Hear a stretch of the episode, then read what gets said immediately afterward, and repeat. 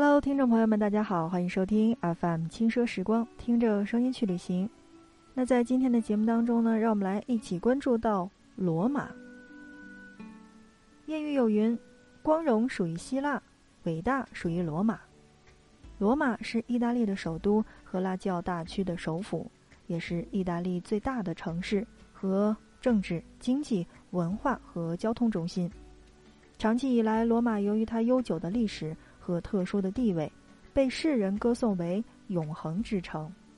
因为城市坐落在台伯河附近的七座山丘之上，那么又获得了“七丘之城”的美名。即使在遍地都是美景和世界文化遗产的意大利，罗马依然保持着它不可取代的独特的魅力。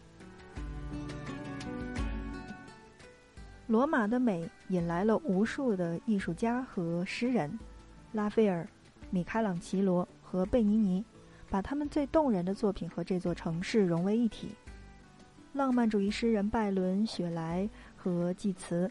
在这里呢，留下了他们的足迹，也包括奥黛丽·赫本和她的《罗马假日》，更是打开了旅行者对罗马的无限的憧憬。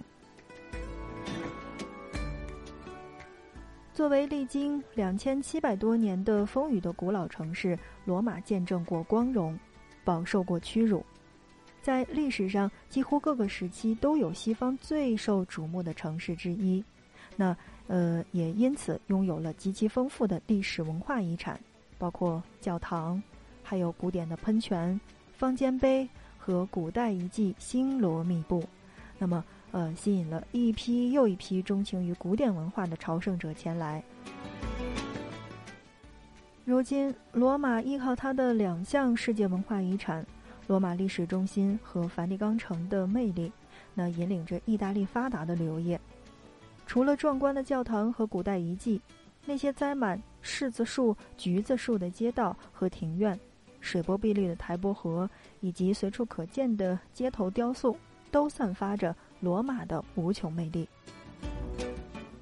同时，罗马又是一个时尚喧嚣的现代城市，在大街小巷上，那呼啸而过的小摩托车，酒吧里打扮时髦的青年。还有将都市生活当中却发挥到了极致，为这座古老的城市注入了新的活力。美味的披萨和冰激凌也吸引着来自世界各地的食客。这是一座永远不会缺乏文化和活力的城市，一座丰富而又多变的城市。它是沧桑威严，还是浪漫优雅，亦或是小资文艺，取决于旅行者从什么角度去欣赏它。所以。我们在今天的节目当中来跟大家一起聊到的是罗马。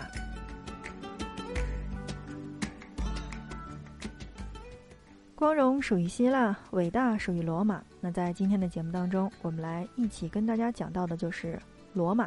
正在收听到的是 FM 轻奢时光，让我们一起继续。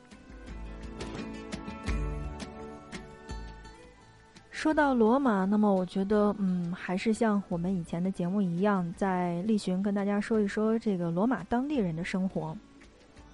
罗马人是属于典型的意大利人，很喜欢慢节奏而讲究的生活。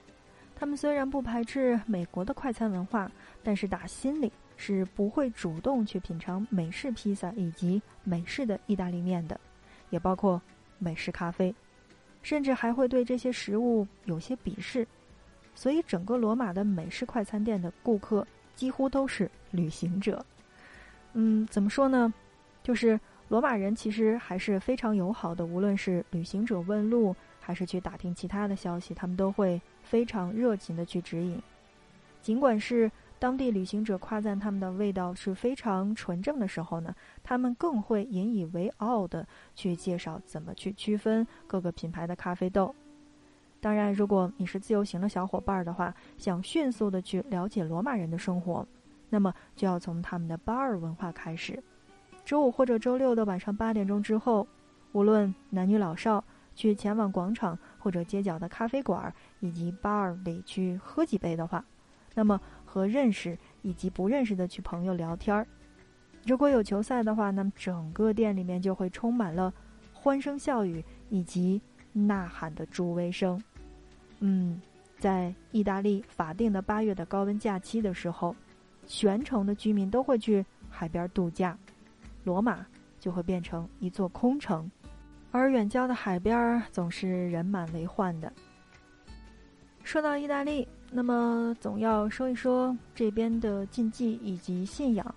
那么，意大利人呢，其实多是信奉天主教的，因为。熟悉历史或者熟悉地理的小伙伴一定会知道，罗马城内的梵蒂冈就是世界天主教中心，其他地方也分布着很多的天主教的教堂。那么在进教堂参观的时候，请尊重当地人的这种宗教信仰，不要大声的喧哗和接打电话，也不要打扰宗教的活动，呃，更不要去随意的评论当地人的这种宗教的信仰。如果你不信的话，你可以闭上你的嘴巴。因为，我确实是见过这样的人，就是怎么说呢？呃，跟我一起出行的小伙伴当中呢，有一个是藏族人。你知道，藏族的小伙伴一般是对于这种藏族的民族信仰，真的还算是很纯净的。用“纯净”这个词来形容的话，我觉得应该不为过。但是呢，这个我身边呢有一个我的朋友的妈妈，然后呢，我们几个人坐在那儿聊天儿。我当时呢就说，呃，有时间呢，我想去趟西藏。我觉得那边真的还是挺吸引我的，不管是这个景点也好，还是这个藏族的人民的这个文化信仰也罢。然后呢，我的小伙伴的妈妈就跟我说：“哎呦，去那么远干什么呀？那边这个文化这么愚昧，天天就懂得磕头。”就是，你你你能明白吗？就是怎么说呢？就是在我印象当中特别特别好的一个我朋友的妈妈，然后。就因为这一句话，让我不知道该怎么开口。你你说，对于一个年轻人的人心态来说呢？你说怼回去吧，好像不太合适。你说你不说话吧，正好旁边还坐着一个这个我的小伙伴，是从藏族地区过来的，所以真的很难理解这个问题。我不知道该怎么去回应，就是。这个问题我真的深深的领教过之后，那么我在节目当中去多次强调过，就是如果你不是他们的这个民族的话，你不同意他们的信仰，那么请你闭住嘴巴，你不要去评论，因为你不知道在你们中间站着的是不是有信奉天主教的，有信奉佛教的，信奉伊斯兰教的。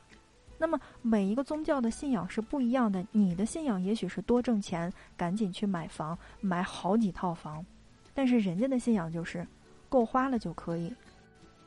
对于藏族来说，那我觉得不是他们没有信仰，或者说他们的信仰愚昧，而是每一个民族的这个点是不同的。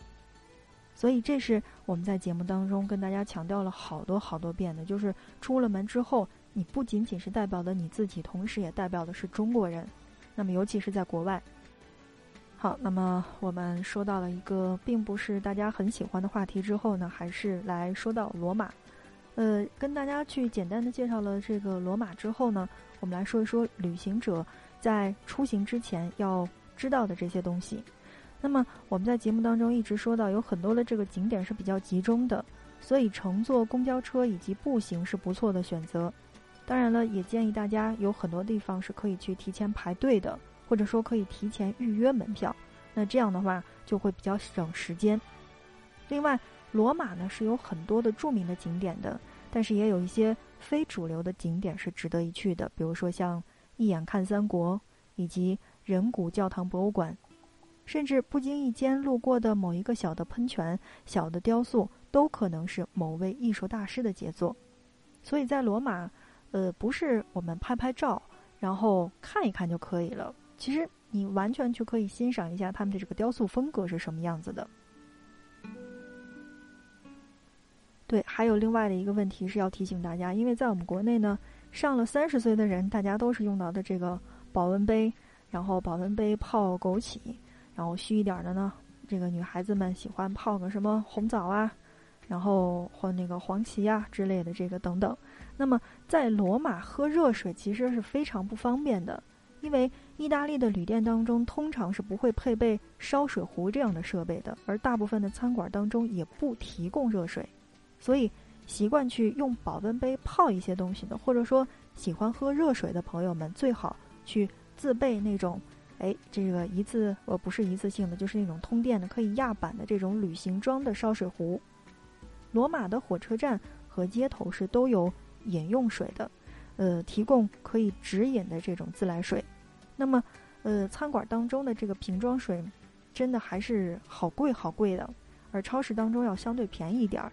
如果你真的是去到那边的话，那么建议大家去可以从超市当中去买这个桶装水。那记得。如果你真的是习惯性去喝热水的话，那么折叠烧水壶是必备的。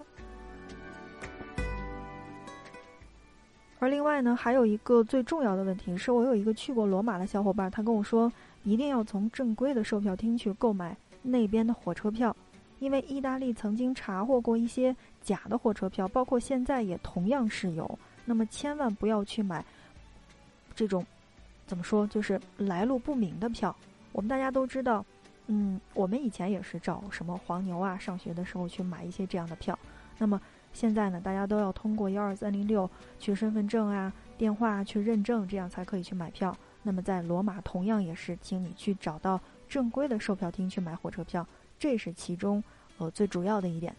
那么在今天的节目当中呢，去给大家来简单的介绍了一下罗马。呃，不知道这一期的节目内容有没有对于你的出行来说有一些帮助呢？